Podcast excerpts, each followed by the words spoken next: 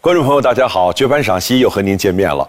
在今天的节目里，我们要给您介绍的是一位早期的京剧名家刘鸿生。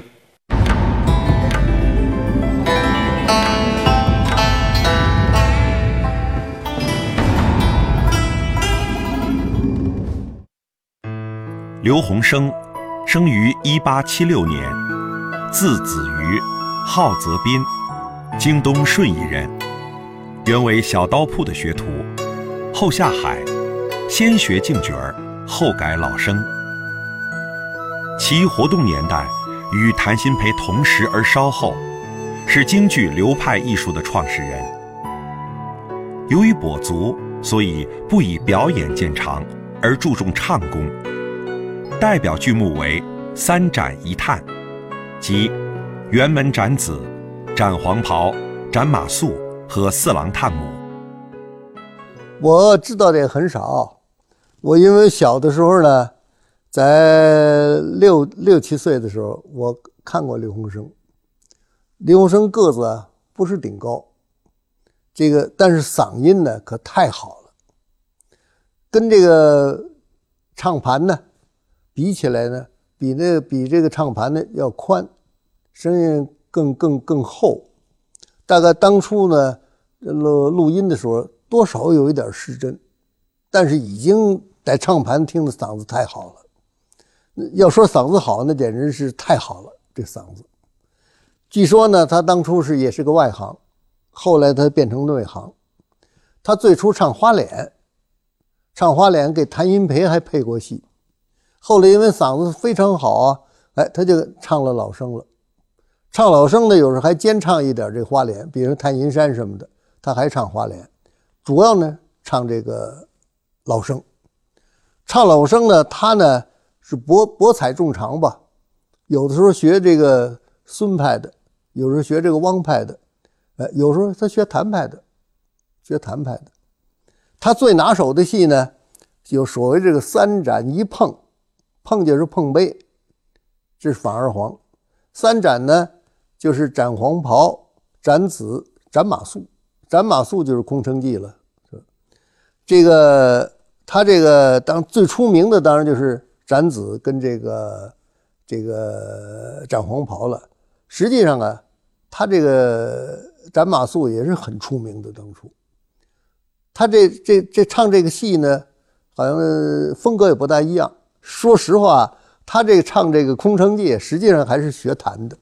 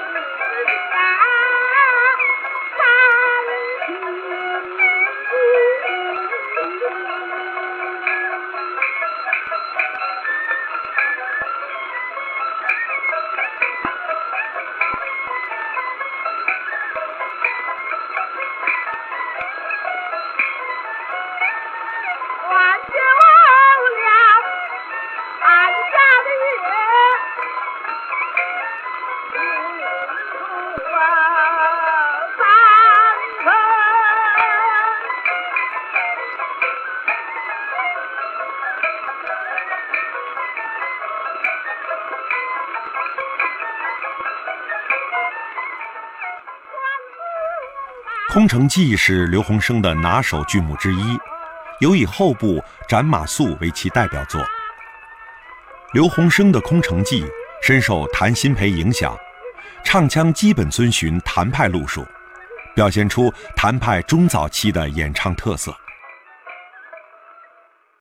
那基本唱腔啊，虽然有老调，但是它的轮廓还是谭派的轮廓，也就是什么最通大陆的，还是他他并不是很特别，都很通大陆，但是他这味道呢，还是学这个谭的，因为他给谭配过这戏，他唱过司马懿。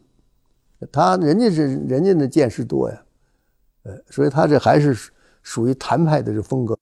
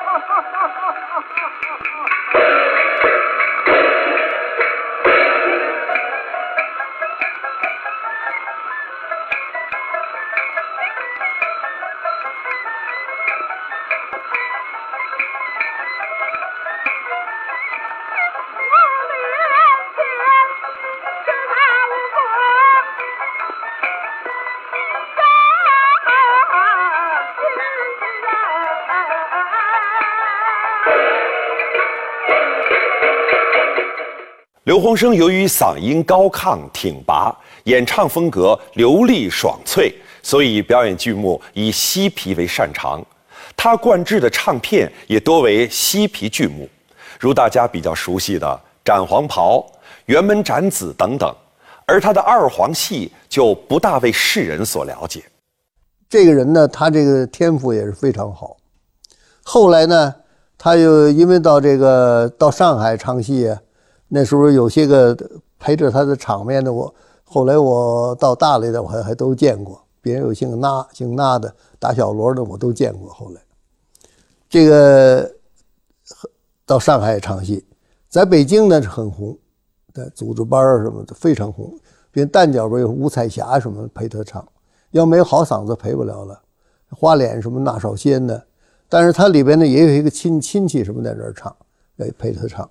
另外，他有这个几个徒弟，呃，当时就叫四大天王，呃，其中有一个徒弟我看的多一点，叫陈福寿，他也不并不是光唱这个，不是唱这个刘刘刘刘洪生戏，我听他是占太平，那个陈福寿就占太平啊。后来这个陈福寿呢，先生呢，他就落到这个武汉，后来我就不知道了，那几位我不大清楚。是我亲眼见的，有这个陈福寿，说他也有徒弟。这个另外呢，他这个在在在北京的当然很红了，天津在上海也很红。后来就因为他这个是大概是脑溢血故去的，大概是，后来就死了。这个样子呢，好像还是挺大方的。有人呢说他腿有点瘸，他闹过病，有人帮他治病，治病治好之后腿呢稍微有点瘸，在这个台上看不，我反正我看不出来，看不出来他瘸没看不出来。反正这是我这个因为亲眼呢看见他。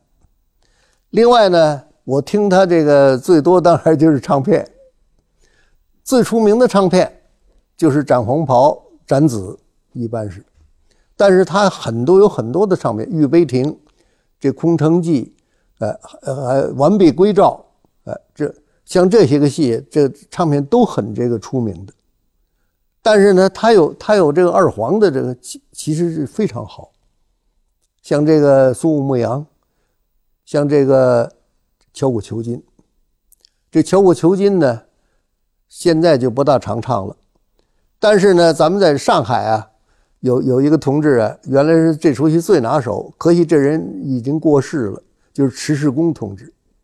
他在科班里老唱这出，而且我还亲眼亲亲耳听过。呃，他要是这在在在在的话呢，让他介绍一下这个敲鼓求金，这就已经太好了。很很遗憾呢，他已经过世了，也没办法。敲鼓求金一句，取材于庄子。又名单宝庄，南华县，杜白简，目前已基本绝迹于舞台了。剧情讲的是青年张从路过单宝庄，遭盗被杀，化为骷髅。贼盗瓜分其财物，有一枚金钱落入骷髅口中，被紧紧咬住。此时有老少二人路过，惊走二盗。老少二人发现骷髅口中金钱，便大起争执。因骷髅将金钱紧紧咬住，不能取出，二人便用斧子敲击骷髅而取之。庄子心有不忍，便施法术变化一枚金钱给二人，请他们不要敲打骷髅。不料二人贪心不足，居然得寸进尺，更求金钱。庄子无奈。只得唤来猛虎，虎走二人。二人走后，庄子又发恻隐，施法救活张从。不料张从醒来，反诬庄子为盗，向他索取财物。于是二人共至南华县见官。庄子在公堂上教训张从以后，将他化为白骨。县官白简一见而悟道。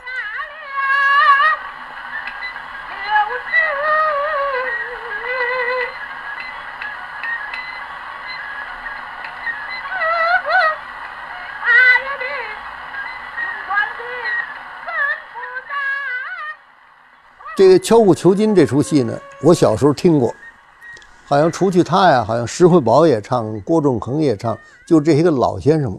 你说他算哪一派的戏啊？我也不敢说，就是很经典的一出戏，唱腔呢都很经典，哎，都都是规规矩矩那么唱，但是很吃力的一一一这这么这么一出戏。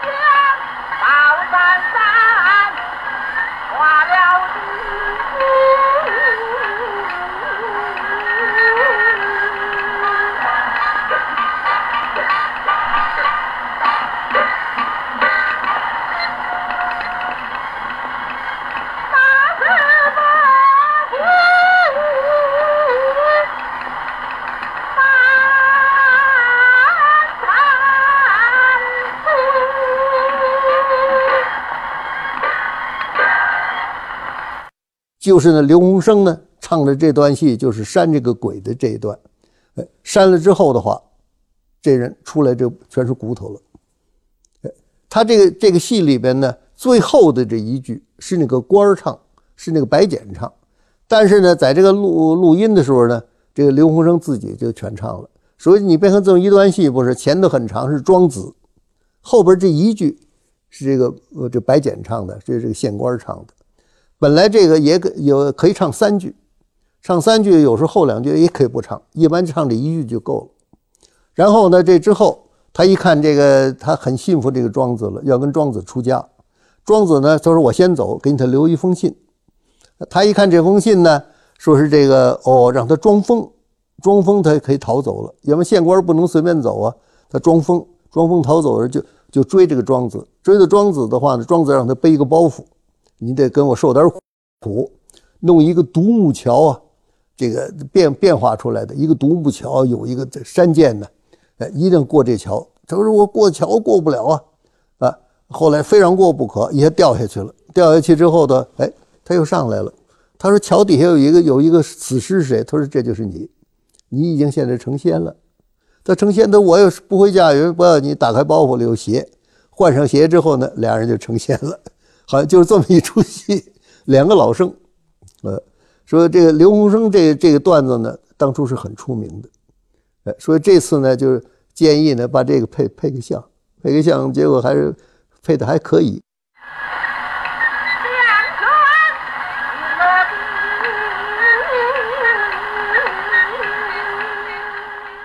敲鼓求金一句，早年为程长庚的常演剧目，程氏庄周由卢胜奎饰白简。成卢以后，名演员演此剧的比较少，渐渐而成为开场戏。刘洪生和刘景然合作，重新使之成为一个叫座的戏。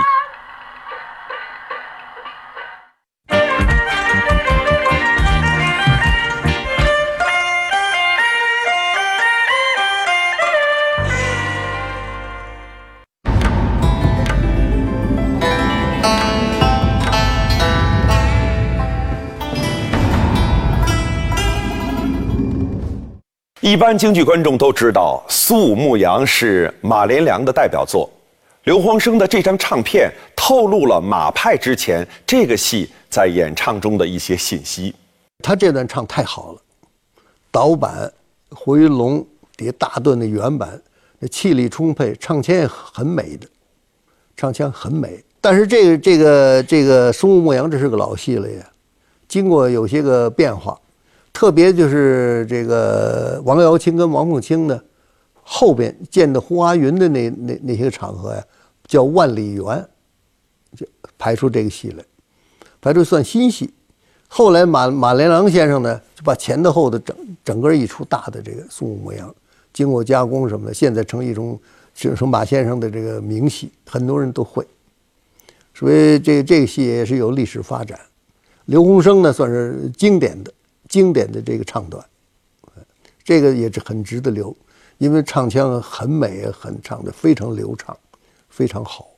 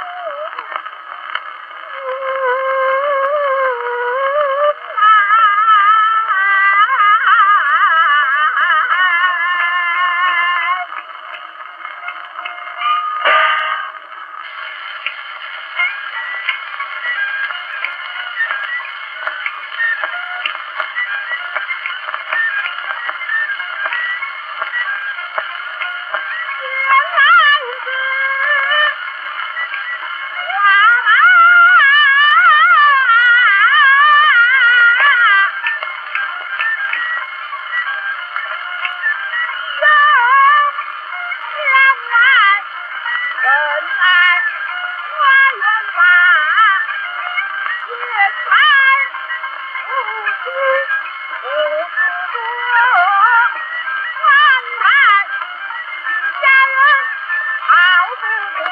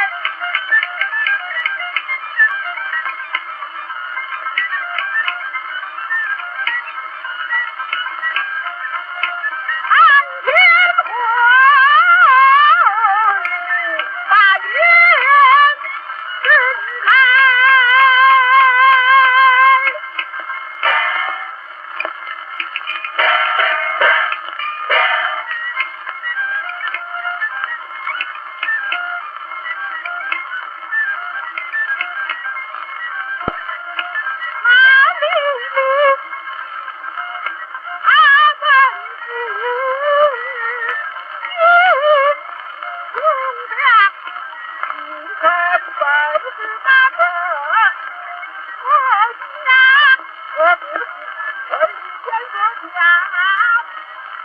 点，